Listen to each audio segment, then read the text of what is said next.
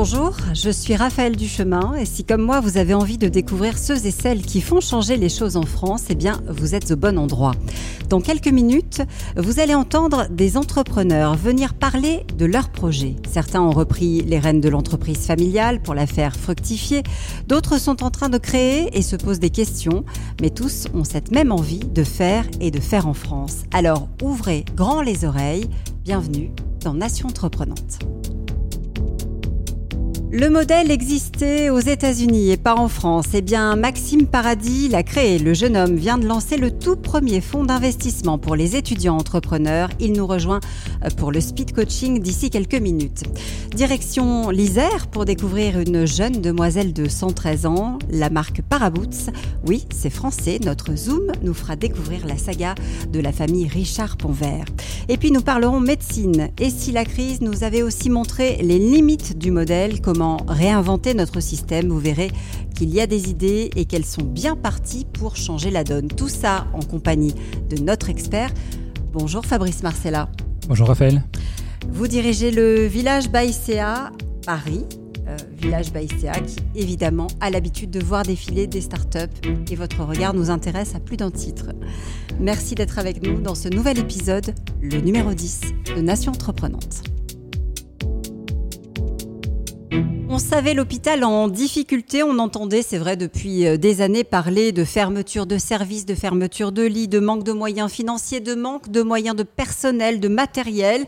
Mais la crise sanitaire est venue poser de manière un peu plus criante et un peu plus douloureuse une réalité sur les mots MOTS et les mots MAUX de nos soignants. Et ces mots sont aussi devenus les nôtres du coup. On s'interroge parce que tout le monde a dû mettre du sien pour aider les hôpitaux, bien sûr. Résultat, il était déjà difficile avant le Covid de trouver des médecins généralistes ou des spécialistes, les fameux déserts médicaux, mais la crise a encore aggravé la situation. Et pourtant, vous allez voir qu'il y a des pistes, et elles sont françaises. Bonjour Thomas Gendron. Bonjour. Merci d'être avec nous. Vous êtes euh, le fondateur de MedHealth. Euh, vous avez mis en place un système qui permet justement aux praticiens d'être remplacés. Vous allez nous en dire plus. Et votre modèle fonctionne hein, puisque vous avez été appelé à la rescousse, notamment euh, pour la vaccination cet été. Ça ne va pas s'arrêter là. On, en reparle dans un instant. À vos côtés, il y a Martial. Martial Jardel, bonjour. Bonjour. C'est votre projet qui nous intéresse aujourd'hui parce que vous avez tout l'été sillonné en camping-car la France pour effectuer vous aussi des, remplacements. Mais au-delà du côté baroudeur, vous dites que l'expérience peut peut-être euh, être profitable euh, à tous ceux qui euh, vont sortir de médecine. Le constat peut être d'abord pour tous les deux, vous faites le même, je suppose. On a besoin de repenser aujourd'hui notre, notre système de soins, notre système de santé. Thomas? Il faut en effet le, le revoir en mettant euh, à disposition plus de liberté, euh, en permettre de perdre plus de liberté pour nos professionnels de santé, leur permettre d'avoir une plus grande autonomie, leur permettre d'être, euh, de repenser aussi la façon dont ils travaillent avec, avec le secteur hospitalier et d'avoir une réévaluation de la partie rémunération qui est en cours en plus avec la loi Ségur. Même, euh, même constat pour vous, Martial? Le, repenser, je ne sais pas, c'est peut-être euh, un petit peu euh, ambitieux, puis par bien des aspects, il n'est pas si mal que ça, mais en tout cas, peut-être le, réenchanter et redonner des, de meilleurs équilibres. Je pense que le, souci aujourd'hui, il est là. Il y a une inadéquation entre le système de santé et ce qu'il propose à des jeunes professionnels et puis euh, les besoins euh, du terrain et de la population. Alors justement, euh, vous avez choisi, vous, de, louer un camping-car. Et cet été, vous avez mis des, points comme ça sur la carte de France, aux endroits où, déjà vous aviez envie d'aller, de partir à la découverte. Et puis, vous avez regardé si ça pouvait coïncider avec des endroits qui avaient besoin de remplaçants. Euh, comment est-ce que vous avez eu cette idée déjà? Alors l'idée à la base, euh, c'était aussi un grand désir de liberté, hein, après 9 ans d'études de médecine un peu contraignantes, d'aller sentir le, vent de la liberté. Et c'est pour ça aussi que je me suis orienté vers le camping-car qui, donnait un petit peu ce côté road trip qui me plaisait beaucoup, de découvrir le pays et puis dans le pays de découvrir ces territoires ruraux dans lesquels il y a forcément bah, des déserts médicaux, en tout cas des, zones de sous-densité médicale, et puis d'aller au contact du problème, c'est-à-dire de se dire, bah, on entend parler des déserts médicaux, euh, des déserts médicaux par-ci par-là, mais qu'est-ce qu'il en est vraiment? Et alors justement, il y en a qui sont mieux que d'autres ou mieux lotis que d'autres euh, de ces déserts médicaux. Je crois que vous avez été euh, parfois surpris, hein, notamment dans le Nord. Oui, oui, absolument. En fait, c'est ça qui est le plus intéressant, qui est en même temps rassurant et en même temps un petit peu angoissant parce que ça ne donne pas une solution concrète. Mais l'idée, c'est de se dire que c'est pas lié euh, de manière structurelle à la densité de population d'un territoire, il n'y a pas de fatalité, mais en fait, ce sont toujours des histoires humaines. C'est-à-dire que dès qu'il y a des professionnels de santé qui ont mis de l'humain, qui se sont préoccupés de leur propre succession, qui ont anticipé le problème il y a dix ans et qui ont créé un flux euh, en accueillant des internes et donc qui pour ça ont été maîtres de stage universitaires, donc sont allés faire les démarches de formation, ont créé des maisons de santé, donc ont pris avec eux tous les professionnels du secteur pour créer un projet collectif, ça fonctionne. Ça fonctionne. Vous allez dans la Manche, euh, moi je suis allé dans un pôle de santé où il y avait 30 professionnels de santé de moins de 35 ans, euh, dont la majorité n'était pas du tout d'ici. Mais à partir du moment où on enclenche le cercle vertueux, parce que ça devient attractif, plus il y a de jeunes, ça fait effet boule de neige, plus il y en a, et ça marchait super bien, alors que 15 km à côté, ça marchait pas. Ça, c'est le paradoxe. Euh, et du coup, vous vous êtes dit, il y a peut-être quelque chose à faire. Parce que ce que je suis en train de faire, moi, avec mon camping-car, euh, cette, euh, cette réalité que je touche du doigt, je peux peut-être la, la faire toucher du doigt aussi à mes camarades qui vont sortir de, de leurs études de médecine. Oui, oui, la prise de conscience, c'est vraiment de se dire, mais moi, professionnellement, humainement, c'est une expérience qui est bouleversante. C'est-à-dire qu'en cinq mois, j'ai multiplié de manière absolument hallucinante mon expérience, que ce soit sur le plan euh, de la sensation de la médecine, mais aussi sur le plan très concret du matériel, des logiciels que j'ai pu utiliser, de l'organisation des soins. J'ai, euh, en cinq mois, une vision beaucoup plus exhaustive de mon métier. Je me dis, bah, aujourd'hui, nous, on a la chance, en tant que médecin généraliste, de pouvoir exercer notre métier n'importe où. Il y a des besoins, c'est trop dommage si on sort de la fac pour au final aller s'installer sans profiter de cette opportunité de voyager, de découvrir, de se former et de grandir. Le, n'importe où dans votre phrase, il est important parce que aujourd'hui, on voit dans des petits villages, par exemple, cherche médecin avec des petites annonces. Vous dites c'est pas forcément la, la, bonne solution parce que je vais débarquer en terre inconnue, je vais répondre à l'annonce et vouloir m'installer et puis peut-être que ça ne va pas me correspondre. Du coup, tout le monde est perdant, la population et le médecin qui est obligé de faire ses valises. C'est-à-dire que les, les collectivités locales, les maires, les conseillers municipaux, bah, ils sont aux abois et ils utilisent les leviers qu'ils peuvent utiliser. C'est-à-dire que eux, à part mettre des banderoles sur les ronds-points et puis euh, courir euh, les petites annonces, ils n'ont pas beaucoup de moyens d'action. Hein. À part construire une maison de santé qui peut devenir assez vite une coquille vide parce que les professionnels de santé n'ont pas été euh, partie prenante du projet pour X raisons. Oui, ils n'ont pas d'autre choix que de procéder comme ça. Fabrice, il est peut-être en train d'inventer quelque chose, Martial. Oui, complètement. En fait, euh, je procède par analogie. Si on regarde bien, en fait, la crise sanitaire que nous venons de vivre a impacté tous les secteurs, et le secteur de la santé en particulier. Il a mis en avant, il a fait ce focus finalement sur les difficultés qui existaient de toute façon déjà avant.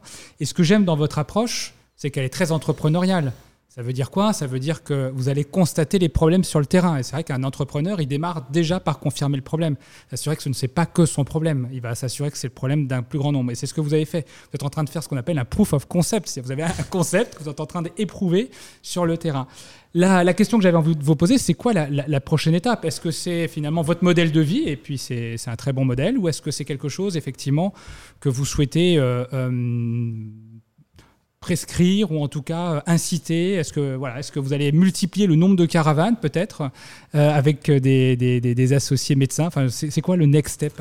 Bah, C'est une question que je me suis posée. Moi, je, me suis dit, là, j'ai deux solutions. Soit je rentre chez moi et je dis, bah, merci beaucoup, c'était une très bonne expérience, euh, ça m'a énormément enrichi, mais je pense que voilà, je vais, je vais m'arrêter là. Soit j'essaye de voir plus loin et de me dire, mais attends, là, il y a un truc, qui je pense que sans le vouloir, j'ai défriché un terrain qui mérite une petite construction. C'est exactement la démarche dans laquelle je suis. Je pense que le camping-car est un petit peu limitant, c'est-à-dire que tout le monde n'a pas forcément ni envie ni euh, le désir voilà, de prendre un camping-car avec une moto, mais en tout cas, le principe du concept, c'est effectivement la mobilité, euh, les remplacements comme ça euh, qui, sont proposés à des médecins sur un département en disant bah, Moi, j'ai envie de passer dans votre département, est-ce que quelqu'un a envie de partir en vacances? C'est ça, en fait, la nouveauté. Alors que jusque-là, bah, c'est les médecins remplaçants, enfin les médecins qui posent des annonces pour chercher des remplaçants et qui souvent n'en trouvent pas. Donc l'idée, c'est de proposer à des jeunes médecins qui sortent de leurs études d'avoir une sorte d'expérience initiatique, une sorte de moment tampon où ils vont aller goûter le vent de la liberté et découvrir euh, leur métier sur tout le territoire pendant une période limitée. Vous êtes en, contact avec des associations, notamment Bouge ton coq, hein, qui fait beaucoup pour que justement euh, la ruralité euh, soit aussi très attractive. vous hésitiez à un moment donné entre association et entreprise? Fabrice vient de le dire, c'est très entrepreneurial cette idée que vous avez eue. Qu'est-ce qui va faire la différence? Ce qui fait la différence, alors moi je ne suis pas du tout du sérail de l'entreprise, moi ça me paraît éminemment compliqué. Et quand on est médecin, on est déjà un peu entrepreneur, non? On est une profession euh, libérale, il faut développer sa, ses, sa, sa, patientèle. Sa patientèle non, il, y a, 30 ans, on était peut-être entrepreneur, il fallait même être clientéliste euh, pour constituer sa patientèle. Aujourd'hui, euh, non, on n'est plus entrepreneur du tout. Euh, on n'est pas du tout formé d'ailleurs au management ou à la comptabilité. Il n'y a pas un peu d'envie. Ah oui, mais la comptabilité, l'entrepreneur, il, peut, il peut largement la, sous-traiter. C'est pas entreprendre, c'est la démarche que vous avez eue, c'est d'aller effectivement créer des nouveaux marchés là où ils n'existent pas. Alors, j'utilise peut-être des, termes peut-être un, un, petit peu trop euh, business. Toutefois, euh, votre démarche, elle est très proche de celle d'un entrepreneur. Hein. Et on peut être sur des sujets tels que le développement durable. Dans les émissions précédentes, on était sur ces sujets-là et on voit bien que ce qui anime l'entrepreneur, c'est avant tout la mission, avant de s'enrichir. Oui, complètement. Je me sens effectivement dans une démarche entrepreneuriale. Après, sur le modèle juridique oui. Euh, ah. et euh, l'avenir, voilà, est-ce que c'est plutôt vocation à être associatif et à pouvoir bénéficier ainsi de financements publics qui vont permettre d'accélérer le process parce qu'au final, c'est du service public, une forme 2 hmm. Bon, on vous laisse réfléchir, on va y revenir. Hein. on ne vous lâche pas. Euh, on va se tourner vers Thomas Gendron qui, qui est avec nous aussi pour Nation Entreprenante. Euh, les remplacements, c'est un métier évidemment que vous connaissez bien avec Medels, Thomas. Euh, déjà, peut-être racontez-nous comment vous avez eu envie, vous, de vous mettre sur, euh, sur ce secteur-là. Qu'est-ce qui vous a motivé? Vous êtes, vous êtes médecin Non, par contre, je baigne dans le secteur de la santé depuis que je suis tout petit et je me suis associé avec un ami d'enfance qui, lui, était dans le monde du recrutement. On a toujours eu envie de digitaliser un secteur et c'est vrai que le faire encore plus dans le secteur de la santé, c'est encore plus gratifiant et surtout sur un secteur qui a quand même 10 à 15 ans de retard euh, sur le numérique, enfin en tout cas à l'époque, il y a 6-7 ans. C'est en train de radicalement changer avec de plus en plus de, de startups dans le secteur de la santé, heureusement il en fallait. Et donc nous avons euh, eu un électrochoc, enfin particulièrement moi, je suis allé euh, à la fac de dentiste, de dentaire, voir, voir une amie, et je me suis retrouvé devant un panneau d'affichage papier pour trouver des remplaçants. Et du coup, en fait, ce qui se passait, c'est que les cabinets de dentistes créer une annonce, les imprimer, l'envoyer par euh, boîte postale du coup euh, au bureau des élèves de la faculté de dentaire et la faculté du coup euh, le disposait directement sur le panneau d'affichage. Donc on s'est dit ok là il faut vraiment faire quelque chose. Et, donc on a créé une plateforme du coup qui aide les établissements de santé et tout type de, professionnels de santé à, trouver des remplacements. Et alors ça fonctionne comment, Medels? Je suis professionnel de santé, je, je, pianote sur Medels, je, je peux trouver quoi? Alors aujourd'hui, on accompagne les libéraux. Donc vous pouvez euh, vous inscrire chez nous. Vous allez être euh, appelé par, euh, par nos équipes pour pouvoir vraiment valider avec vous vos critères de recherche que vous voulez faire et vraiment être sûr de bien, de bien vous conseiller là-dessus. On va vraiment avoir des personnes que nous on appelle des agents, donc qui vont vraiment accompagner ces soignants. Et à partir de ce moment-là, vous allez utiliser notre application et recevoir des sollicitations de la part d'établissements de santé donc hôpitaux, cliniques, EHPAD et même des entreprises privées et dernièrement beaucoup de centres de vaccination aussi. Et nous, ce que l'on fait donc via cette application, on permet aux soignants de pouvoir avoir des missions en quelques minutes et euh, directement euh, générer euh, le contrat de prestation qu'ils vont avoir avec l'établissement de santé, les factures derrière si la mission s'est bien passée et qu'ils soient payés sous moins de 48 heures depuis quelques temps. Vous êtes le tiers de confiance en quelque sorte. Exactement. Euh, Fabrice, c'est vrai qu'il y, a énormément d'acteurs et finalement chacun a, sa petite différence hein, dans, le, dans, le, système aujourd'hui. En tout cas, il, est vrai qu'on a passé un cap de nouveau hein, dans l'inconscient collectif euh, depuis euh, ces 18 derniers mois. C'est-à-dire que le sujet du digital, il, touche tous les secteurs et le, et le, secteur de la santé en particulier. Comment vous faites pour être différenciant, en tout cas séduire des médecins qui seraient euh, euh, comment dirais-je, prospecté par d'autres plateformes. J'imagine que vous êtes plusieurs à aller chercher les mêmes, les mêmes, les mêmes, les mêmes profils. Oui. Alors non, sur les médecins libéraux, euh, en tout cas, avoir un service qui accompagne ce type de professionnels de santé là, on est les seuls et on a même créé un contrat pour travailler avec avec les établissements de santé qui n'existaient pas, avec un, avec des avocats spécialisés là-dedans et qui du coup étaient très avant-gardistes à l'époque puisqu'on a fait ça avant le Covid. Et depuis le Covid, l'ARS et, euh, d'autres organismes de santé ont dû euh, mettre en place aussi ce type de contrat pour que les libéraux puissent péter main forte aux établissements. Et donc, euh, on était vraiment les premiers sur le sujet, et, et donc c'est pour ça que là-dessus, on n'a pas trop de soucis. Et y a-t-il un système de notation Parce qu'on est tous habitués à faire ça. Non mais, On est clairement un tiers de confiance, mais des deux côtés. C'est-à-dire que euh, on a une charte qui euh, doit être respectée auprès des établissements de santé et auprès des professionnels de santé. Parce qu'on n'est pas là pour juger euh, la qualité, d'un médecin, mais par contre, on va être là pour euh, assurer qu'il a euh, toutes les compétences pour le faire et qu'il va aussi être disponible, être à l'heure, respecter ses contrats, ses engagements et être poli, avoir envie vraiment d'exercer et de faire son métier. Et on va euh, s'engager à ce qu'il y ait un, bon accueil euh, pour le professionnel de santé, ce qui n'est pas encore gagné dans tous les établissements de santé, et vraiment un, gros critère à améliorer. Être sûr qu'il ait son contrat, un contrat signé avec lui et avec l'établissement de santé et le professionnel de santé, puisque c'est pareil, il y a aussi des, choses à faire là-dessus pour, euh, pour digitaliser toute la contractualisation euh, au, sein, au sein des établissements, et être un tiers de confiance aussi sur le paiement du coup du soignant, enfin de l'établissement vers le soignant. Euh, ce succès, il est, il est dû à quoi? Un changement de mentalité, selon vous, euh, et de la profession euh, et de la population? Vous avez le sentiment qu'on on est en train de changer de modèle malgré tout? Ah, c'est poussé par Doctolib peut-être Alors oui, Doctolib était un des premiers gros acteurs de la santé à un peu révolutionner le modèle. Par contre, euh, il y a aussi un gros changement de mentalité des soignants et euh, particulièrement des médecins. Euh, on en parlait encore tout à l'heure avant. Il y a 70% des professionnels de santé qui sortent de thèse et qui ne veulent pas s'installer pendant au moins les cinq prochaines années. Et ça, parce que euh, en fait, ils n'ont pas envie de monter leur cabinet, de pouvoir euh, travailler 80 heures par semaine euh, seuls dans leur cabinet, euh, sachant qu'ils ne peuvent plus revendre leur patientèle en plus derrière. Donc, en plus, ils se retrouvent souvent avec une épée de Damoclès au-dessus de la tête, parce qu'il n'y a aucun médecin qui peut reprendre leur patientèle et donc ils peuvent pas abandonner un village tout entier ou une ville tout entière sans, sans médecin. Et euh, ils se retrouvent à exercer jusqu'à 65, 70, 75, euh, 80 ans.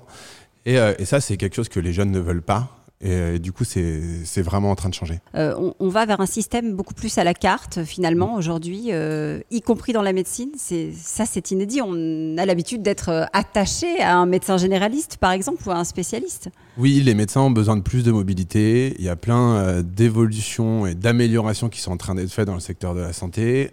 Et il va euh, maintenant, surtout avec des technologies comme par exemple Doctolib, où euh, on va pouvoir euh, trouver à Paris, c'est quand même très compliqué de trouver un médecin et prendre un rendez-vous. Et donc au final, enfin moi, j'ai besoin d'avoir un rendez-vous chez un dentiste, chez un ophtalmo ou chez n'importe quoi. Je vais sur Doctolib et en, quelques minutes, je vais pouvoir trouver un rendez-vous à côté. Et c'est jamais le même.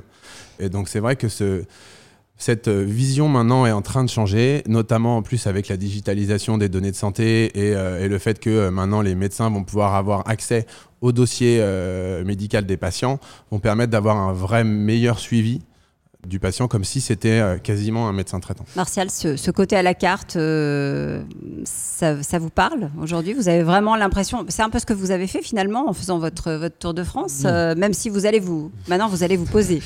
Moi, ça, moi, ça me rend assez triste en vrai. J'en étais sûre. ce côté à la carte. Je pense qu'il est assez, euh, assez structurel. Malheureusement, c'est la société qui évolue comme ça. hein. Euh, tu, le disais tout à l'heure, j'ai besoin d'un dentiste, c'est tout de suite, c'est maintenant, c'est pas le même, c'est pas grave. C'est-à-dire que finalement, le suivi, on s'en fout. Ce qu'on veut maintenant, c'est euh, j'ai- envie d'un burger, je prends mon burger. J'ai envie d'un médecin, je prends mon médecin. Pourquoi pas? Et puis, euh, il y a aussi une différence aussi, hein, focus ville versus ruralité. C'est-à-dire que quand vous disiez tout à l'heure, je regarde les commentaires du médecin pour savoir ce qu'on dit de lui, en, en ruralité, non. hein. Euh, si on commence à regarder les commentaires du médecin, bah, euh, on reste chez soi. hein. Il n'y a plus de médecin. En tout cas, euh, la mutation, elle est là. On, on l'a bien compris hein, euh, avec, euh, avec vos deux exemples, très différents, mais, mais aussi très complémentaires. Medels et un projet associatif à naître ou peut-être entrepreneurial si on a réussi à vous convaincre. Merci Martial Jardel et Merci Thomas Gendron d'être venus dans. Nation Entreprenante. Direction l'Isère, où depuis plus d'un siècle maintenant, une famille fabrique des paraboots, une marque iconique bien de chez nous qui a su durer tout en modernisant l'outil et en conservant l'ancrage local. C'est en Isère que nous emmène notre Zoom en région aujourd'hui avec une famille, la vôtre, Clémentine Colin-Richard, bonjour. Bonjour Raphaël. Merci d'être avec nous dans Nation Entreprenante. Cela fait 113 ans que les Richard Pontvert, Pontvert Richard, on le met dans quel sens? Alors on met Richard Ponvert. Oui, Richard Ponvert.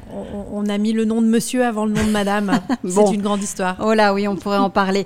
Euh, ça fait 113 ans donc euh, que vous êtes installé en Isère. Là-bas, on fabrique des, des paraboots. Euh, ces chaussures ont beau avoir un nom à consonance anglophone. C'est bien français.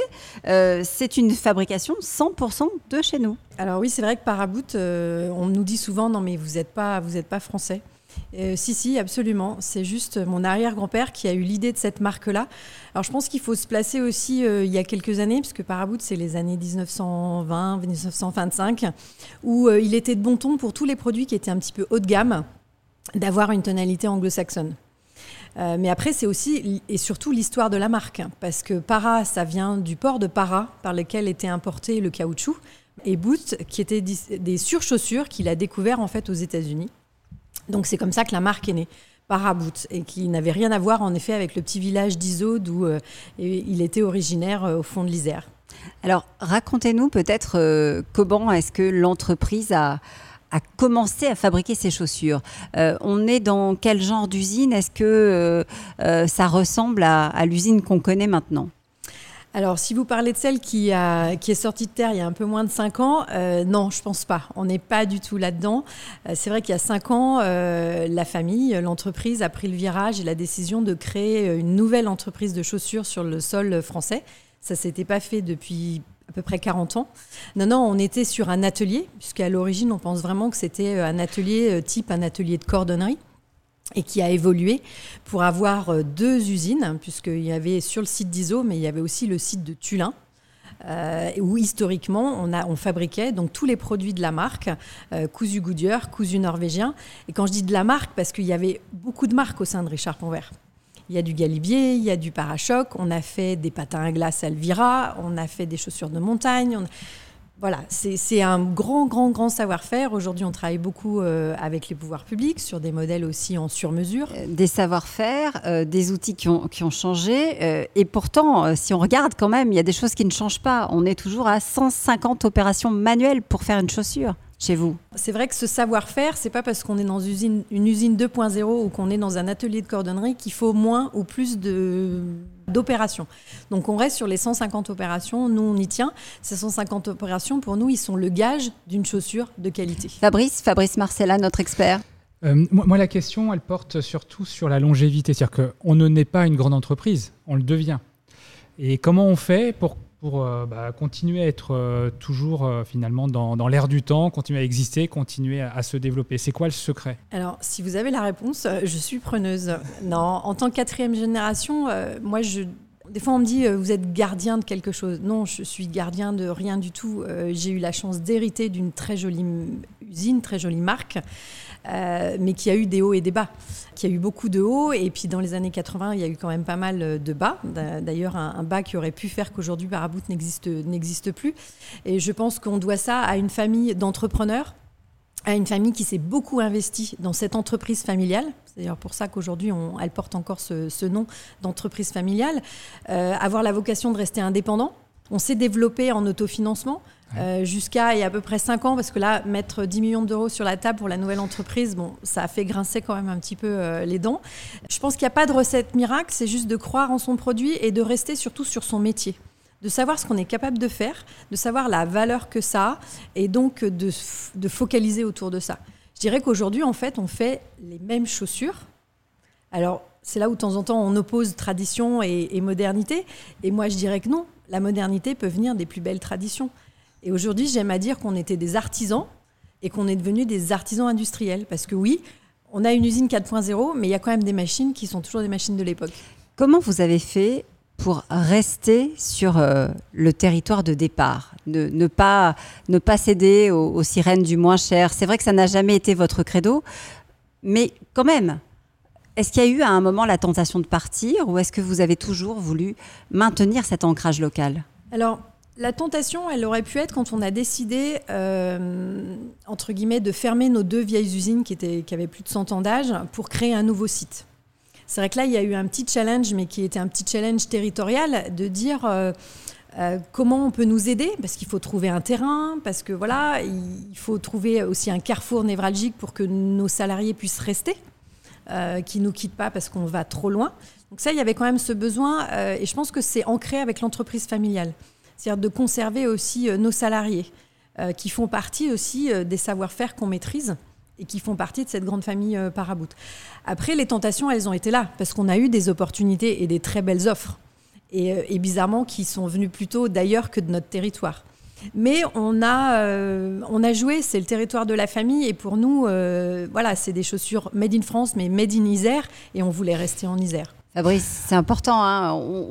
on, voit que cette, cette appartenance à un territoire, à une région, euh, c'est très fort sur des marques comme ça, des marques iconiques. Oui, moi j'entends euh, effectivement deux choses, c'est cette, appartenance au territoire et cette histoire aussi qu'on se raconte de génération en génération pour élargir le cercle de la famille. C'est-à-dire que les collaborateurs, ce que j'entends dans ce que vous dites, font partie de la famille et ont envie de continuer à développer euh, cette aventure-là. D'ailleurs, la question que je me pose, c'est quoi la prochaine étape? Bah, La prochaine, étape, déjà, c'est de poursuivre notre développement puisqu'aujourd'hui, on a la chance euh, d'avoir une marque qui est plébiscitée, qui est plébiscitée en France, mais qui est plébiscitée surtout à l'international. On fait 50% de notre chiffre à l'international. Et donc, euh, rien que pour ça, il faut qu'on réponde à la demande. Et on a envie de répondre à la demande toujours en Made in France. Donc, euh, on est dans l'industrie manufacturière et on a besoin de femmes, d'hommes pour rejoindre la famille Paraboot et continuer à, fabriquer nos chaussures ici. Euh, de pas demain dire bah, soit je bloque mon carnet de commandes et puis bah, vous vous mettez sur liste d'attente et puis quand il y en aura disponible, je vous rappelle, ou je suis tentée d'aller à l'étranger pour pouvoir euh, fabriquer en plus grande quantité. Aujourd'hui, ce n'est pas l'objectif qu'on s'est fixé. L'objectif qu'on s'est fixé, c'est de rester en France, de continuer à fabriquer nos produits ici. On a même à l'arrière de l'usine un terrain où on peut potentiellement étendre l'usine. Donc pour vous dire que voilà, on était motivé par demain dire si vous montez en capacité, on le fera. Et pourquoi pas à relancer des projets. Je vous parlais de la marque Galibier. Euh, beaucoup de gens euh, issus de l'Isère, de la montagne connaissent. C'était une marque euh, qui, à son époque, était très connue pour les produits de montagne. Et on se dit qu'aujourd'hui, à travers cette marque-là, on aimerait aussi redévelopper des savoir-faire euh, pour refaire de la chaussure euh, made in France euh, de montagne. Oui, d'autant qu'on ne l'a pas précisé, mais vous êtes entreprise du patrimoine vivant, hein, bien évidemment. Combien de personnes travaillent dans la, la famille, justement, alors? Donc, sur le site de Saint-Jean-de-Moiran, on a à peu près 140 personnes, dont une centaine de personnes en production. Et après, euh, le groupe compte aussi euh, des boutiques euh, à travers la France et la Belgique, et ça fait à peu près 60 personnes de plus. Aujourd'hui, vous, vous dirigez la, fédération de, la chaussure, hein, donc vous avez pris la, présidence. c'est un écosystème qui est en train de se transformer. Vous sentez ça aujourd'hui? Vous sentez ce besoin, cette envie de, revenir fabriquer en France, de refaire des chaussures ici sur le territoire? Alors, je ne sais pas si je parlerai de transformation, Raphaël. Vous savez, ça me dérange toujours quand on dit réindustrialisons la France. J'ai envie de dire, mais elle est déjà industrialisée. Essayons déjà d'aider ceux qui sont là avant de d'accueillir les autres. Moi, je suis tout à fait pour l'accueil, mais je suis aussi pour dire il faut qu'on aide ceux qui sont là et qui le font depuis des années. Et on a la chance, euh, dans la branche de la chaussure, d'avoir des acteurs qui sont là depuis longtemps, euh, de favoriser et puis surtout de maintenir un savoir-faire et une image de la France à l'international. Parce que quand on parle du Made in France, on parle en fait de ces savoir-faire historiques, de cette notoriété de la France qui est si connue à l'international. Donc oui, ces derniers temps, il y a un focus sur le Made in France lié à plusieurs, euh, je dirais, causes. Euh, la première, on l'a tous connue depuis deux ans, euh, elle nous enquiquine quand même au quotidien assez régulièrement, ça s'appelle la Covid, mais qui nous a permis aussi de nous reposer des bonnes questions. C'est-à-dire de dire, bah voilà, je ne plus, plus forcément bouger, il y a des choses de l'international qui me viennent, qui me dérangent. Donc est-ce que je peux regarder autour de moi? Est-ce que je peux regarder, je dirais, à l'intérieur de moi ce qui me parle? Et ben dans ces cas-là, heureusement, on réagit local, on réagit territoire, donc on réagit Made in France. Merci Clémentine. Clémentine Colin-Richard pour euh, la très belle maison euh, Parabout qui a donc 113 ans, 113 euh, ans en Isère, du côté désormais de Saint-Jean-de-Moiran. Ils sont encore sur les bancs de l'université mais ont déjà des projets en tête et l'envie de faire. Mais entreprendre et étudier, est-ce possible? Oui, désormais grâce à un fonds qui vient de se créer, c'est le Speed Coaching du jour. On aime bien dans Nation Entreprenante quand on rattrape notre retard. Et c'est ce que la France vient de faire, figurez-vous, grâce à une idée que vous avez eue. Maxime Paradis, bonjour. Bonjour Raphaël. Fabrice, euh, Maxime a créé J Venture. Alors qu'est-ce que c'est J Venture euh, Le tout premier fonds d'investissement pour étudiants entrepreneurs il y en avait ailleurs, mais pas chez nous. Racontez-moi comment vous est venue cette, euh, cette idée. Effectivement, 10 ans de retard sur les États-Unis, 4 ans de retard sur euh, l'Angleterre. Et euh, en France, il nous fallait absolument ça. Le premier fonds d'investissement étudiant de France. Moi-même, j'ai été étudiant entrepreneur. Il se trouve que j'ai monté ma première boîte à 15 ans et une deuxième boîte à 20 ans. Et il se trouve qu'à chaque étape du développement de mon projet, j'ai eu des étapes à franchir, des plafonds de verre à casser. Et ça reste encore aujourd'hui compliqué aujourd'hui en France quand on est jeune, quand on est une femme, on a un mauvais prénom qui ne sonne pas assez d'actualité euh, assez français, c'est plus compliqué. Et aujourd'hui, j'ai réussi à casser ces plafonds de verre, moi, à titre personnel, avec ma startup. J'ai eu la chance de faire des levées de fonds, de revendre ma boîte il y a deux ans. Et maintenant, je mets à profit cette expérience et cet argent pour aider les jeunes entrepreneurs en France et remettre un peu de diversité et de méritocratie au centre de l'entrepreneuriat ici. Euh, c'est une chose de créer une entreprise, c'en est une autre de, de, se lancer dans la création d'un fonds. Euh, comment est-ce qu'on passe de, de, la première à la deuxième étape? Bah, Il y a eu une petite transition de mon côté euh, de deux ans, où en fait, à la vente de ma boîte, je suis allé gérer un accélérateur de start-up. Donc, je suis allé m'occuper des start-up du School Lab à Station F, donc un programme dédié pour les étudiants entrepreneurs. Et j'ai pu voir en effet justement les étapes de chacun et pouvoir les aider justement dans les premiers recrutements, les aider sur le développement commercial, signer les premiers contrats et euh, sur justement cette recherche de financement au démarrage. Et en gros, les avoir accompagnés pendant à peu près un an à Station F illustrait en fait beaucoup de problèmes dont j'avais euh, parfois peu conscience. Et en fait, cette expérience que j'ai gagnée, plus moi, les 20 startups dans lesquelles j'ai investi à titre personnel, m'ont permis de développer une expertise et une connaissance de ce qu'on devrait soutenir et ce qui marche bien aujourd'hui euh, chez les jeunes. Fabrice, Fabrice Marcella, je vous vois écarquiller les yeux. Oui, non, mais c'est toujours extraordinaire. Enfin, bon, mais c'est une super initiative, je trouve. Euh, ce que j'ai pas entendu, mais et qui m'intéresse, c'est de connaître un peu quels sont les autres investisseurs, parce que j'imagine que dans un fonds d'investissement, on n'est pas seul. Euh, quelle est la maturité des boîtes dans lesquelles vous investissez? Quelle est la thèse d'investissement? Enfin, euh, toutes ces questions-là qu'on se pose, et, et peut-être de nous citer quelques startups dans lesquelles vous avez déjà investi et qui commencent à faire leur à être un petit peu connu. Hein. Absolument. Alors, J-Ventures, c'est un fonds d'investissement de 10 millions d'euros qui va investir exclusivement sur des projets portés par des étudiants ou des jeunes diplômés, donc jusqu'à deux ans après le diplôme. On va investir sur des startups tech, scalables, à ambition mondiale et qui ont de l'impact. Scalable, faut peut-être définir ce que c'est. Absolument. Donc scalable, c'est-à-dire qu'on va pouvoir les déployer en dehors de la France. Ça part de France et ça peut aller conquérir le monde. Euh, vous dites on va, je le précise, ça vient de démarrer. Hein. On est sur un projet naissant et vous avez quand même réussi à convaincre des investisseurs de, de vous aider parce que vous dites 10 millions. C'est énorme. C'est qui on? Exactement. Donc on, du coup, c'est euh, on est deux. C'est ma cofondatrice et moi, donc Julie Leroy et moi-même qui avons euh, fondé ça. Sauf qu'on n'est plus que deux maintenant. Vous nous avez demandé qui étaient les investisseurs, et les investisseurs seront étudiants. Et en fait, on a recruté 100 étudiants partout en France qu'on a formés à l'investissement avec les meilleurs investisseurs aujourd'hui de France. Et ces jeunes-là vont aller sourcer les meilleurs projets là où ils sont localement en France, puis après les analyser et nous les proposer à l'investissement. Et en fait, ce sont ces étudiants qui vont vraiment être décisionnaire dans le fonds d'investissement. La maturité des entreprises dans lesquelles vous investissez, c'est des entreprises en, création, j'imagine, en amorçage enfin, C'est les premiers tours de table ou... Exactement, au démarrage. À partir du moment où vous avez une équipe, un petit euh, preuve de concept, donc un prototype ou quelques utilisateurs, vous pouvez postuler à J-Ventures pour euh, recevoir le premier chèque entre 50 et 250 000 euros au démarrage. En tout cas, je pense que euh, Maxime ne va pas manquer d'entreprises de, euh, créées par des étudiants qui se présenteront à lui, parce que si on regarde bien aujourd'hui, ça fait sept ans vraiment où avec le mouvement French Tech, l'entrepreneuriat a été mis fortement en avant et il n'y a pas une école, pas une université qui n'a pas ne serait-ce que son incubateur.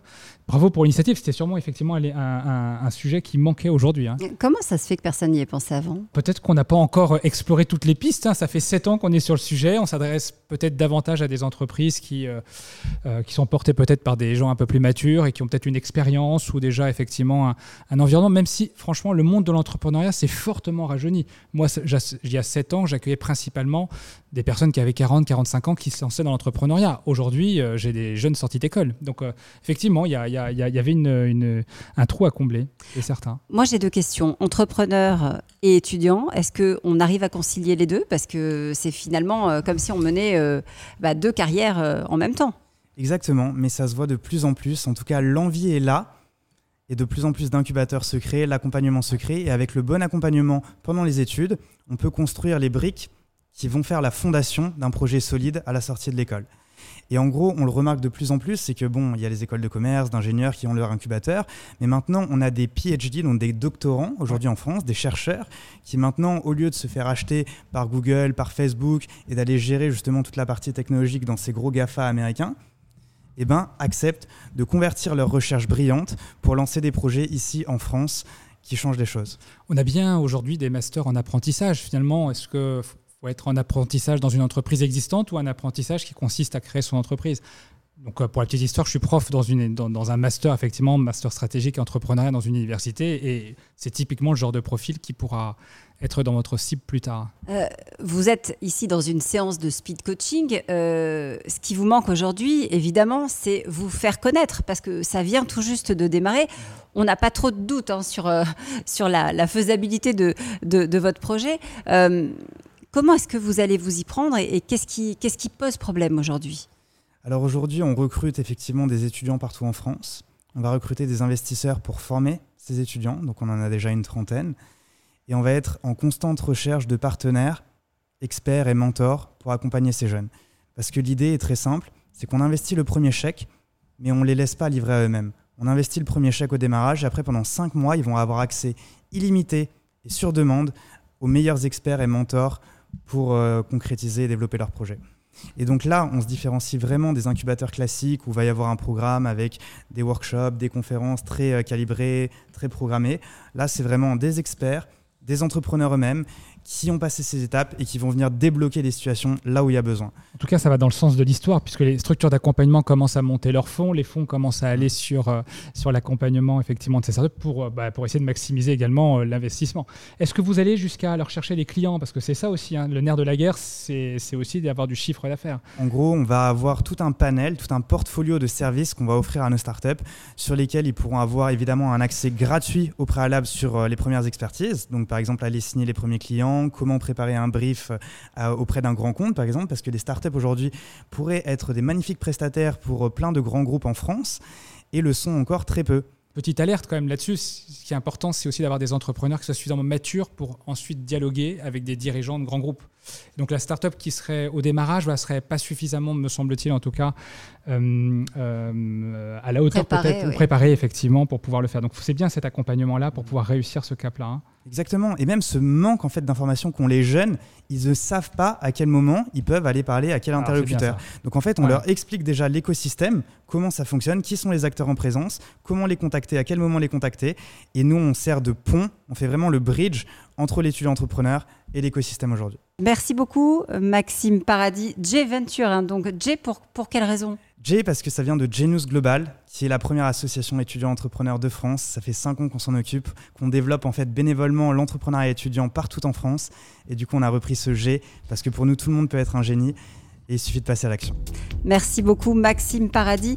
Euh, merci Fabrice Marcella. Euh, peut-être petit retour euh, sur les quatre personnalités qu'on a reçues aujourd'hui avec des, projets formidables. Moi je vois avec chacun d'entre eux en tout cas une possibilité pour nous, village, de continuer à grandir parce que les entrepreneurs que nous accompagnons sont tous finalement, représentent une communauté qui d'une façon ou d'une autre ont des liens avec tout ce que vous faites. Donc moi je serais ravi de, vous, les revoir tous et toutes. Merci Fabrice Marcella qui dirige donc le village Baïsé à Paris.